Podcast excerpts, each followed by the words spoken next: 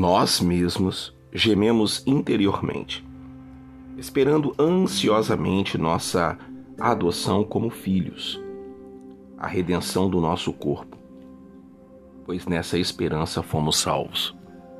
Romanos 8, 23, 24. A espera do céu. As provações da vida de um cristão aumentam-lhe a expectativa pelo céu, assim como criam um crescente desinteresse pelo mundo passageiro. As provas também criam um desejo maior, por exemplo, de reencontrar algum amado que partiu para o Senhor. Se as pessoas mais queridas de sua vida já estão com o nosso precioso Salvador, e se você investiu tempo e dinheiro em coisas eternas, então não há muito o que lhe prenda a este mundo passageiro.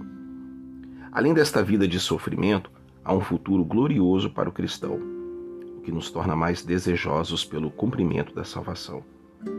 Dessa forma, as provações dilatam nossa afeição por, por aquilo que é eterno. Elas nos ajudam a desejar a cidade eterna do céu. Shabbat Shalom, espere pelo céu. Que Deus te abençoe muito.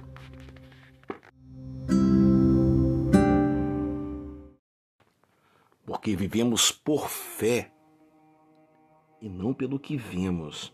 Segunda de Coríntios 5:7. Exercitar a fé. Thomas Manton disse que enquanto as coisas estão tranquilas e confortáveis, nós vivemos pelos nossos sentidos, não por fé.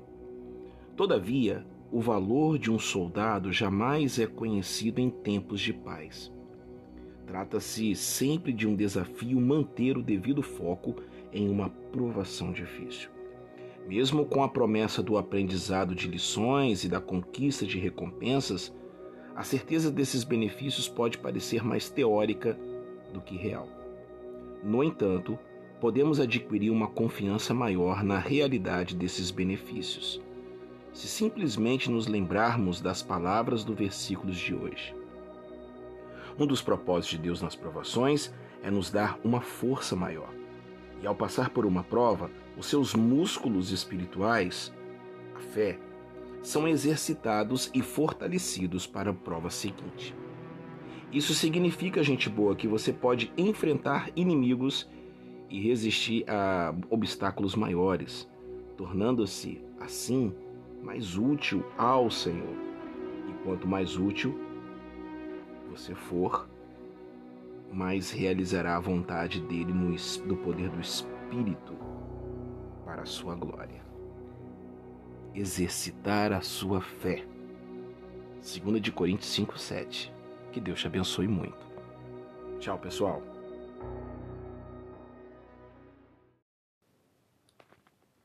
Se algum de vocês tem falta de sabedoria, peça a Deus.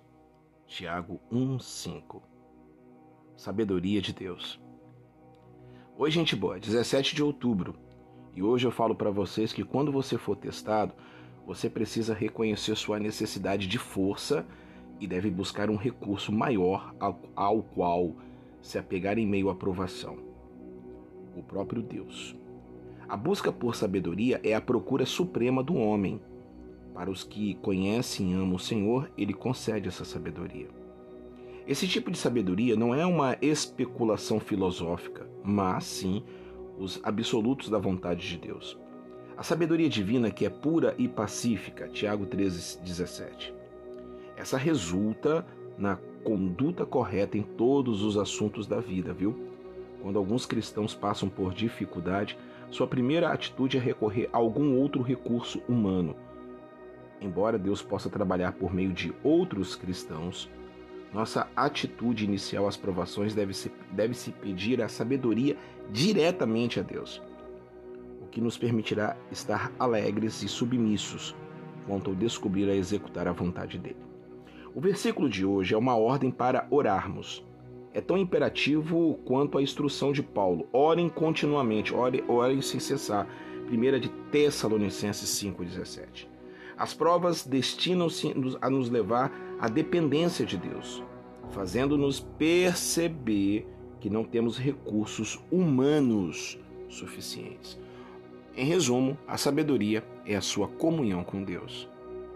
Busque-a e que Deus te abençoe. Espero estar ajudando. Shalom Aleichem.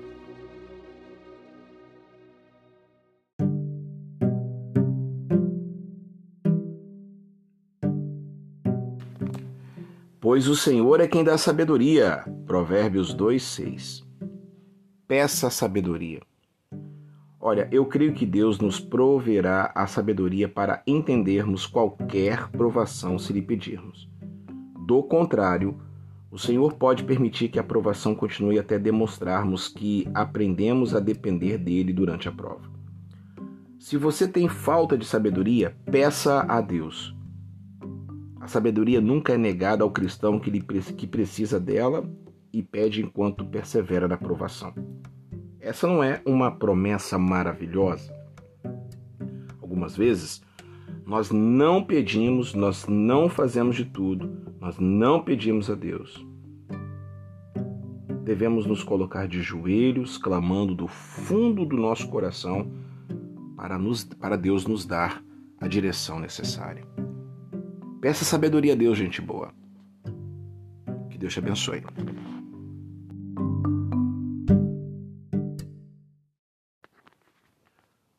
Peça, porém, com fé, sem duvidar. Tiago 1, 6. Pedir com fé. Um cristão deve pedir sabedoria acreditando confia confiantemente em Deus. Se você tem falta de sabedoria, não é culpa de Deus. Se você não entende sua aprovação porque o seu cônjuge morreu, sua saúde está se deteriorando, suas finanças estão, em uma, estão uma bagunça, ou porque você está tendo problemas com seu carro, seu trabalho ou seus filhos, então provavelmente não pediu a Deus para lhe dar sabedoria, com fé, sem vacilar. Talvez você tenha orado de modo pouco sincero, pelos motivos errados, como aqueles a quem Tiago condenou por orarem por sabedoria apenas para gastarem seus prazeres. Tiago 4:3. Talvez você não esteja orando de acordo com 1 de Timóteo 2,8, que diz para orar sem ira e sem discussões. E você duvida que Deus seja capaz ou esteja disposto a ajudar. Bom, a fé que não vacila crê simplesmente que Deus é soberano, amoroso e que proverá todo o necessário para a pessoa compreender a provação e ser capaz de suportá-la. Qualquer que seja a prova, você pode crer que Deus permitiu para os propósitos dele e para que você amadureça espiritualmente. Gente boa, que Deus te abençoe muito. Pedir com fé. Até amanhã, viu? Deus te abençoe. Aquele que duvida é semelhante à onda do mar, levada e agitada pelo vento. Não pense tal pessoa que receberá coisa alguma do Senhor. Tiago 1, 6 e 7. 20 de outubro, sem dúvida alguma. A pessoa que duvida e não crê que Deus pode prover sabedoria é como o mar agitado e inquieto, movendo-se de um lado e para o outro com suas marés infinitas, incapaz de sossegar. Não faz sentido tal pessoa supor que receberá qualquer coisa do Senhor. Quando se depara com uma aprovação, alguém que professa conhecer a Cristo, mas é incrédulo, duvidará de Deus, ficará com raiva dele e, no final, sempre no final, romperá qualquer associação com a igreja. Um cristão espiritualmente imaturo talvez responda de modo semelhante porque ele reage de maneira emocional às circunstâncias difíceis e não confia plenamente em Deus. Em meio a uma prova, ele não experimentará uma atitude alegre, uma mente que compreende, uma vontade submissa ou um coração que crê. Ele parecerá incapaz de pedir sabedoria a Deus e indisposto a usufruir dos recursos providos. Bom, jamais conhecerá a resolução disponível para si por meio da oração persistente e fiel a Deus. Essa semana eu estou falando muito sobre isso, sobre sabedoria, sobre acreditar. Receba essas, receba essas armas espirituais. Até amanhã. Tchau, pessoal.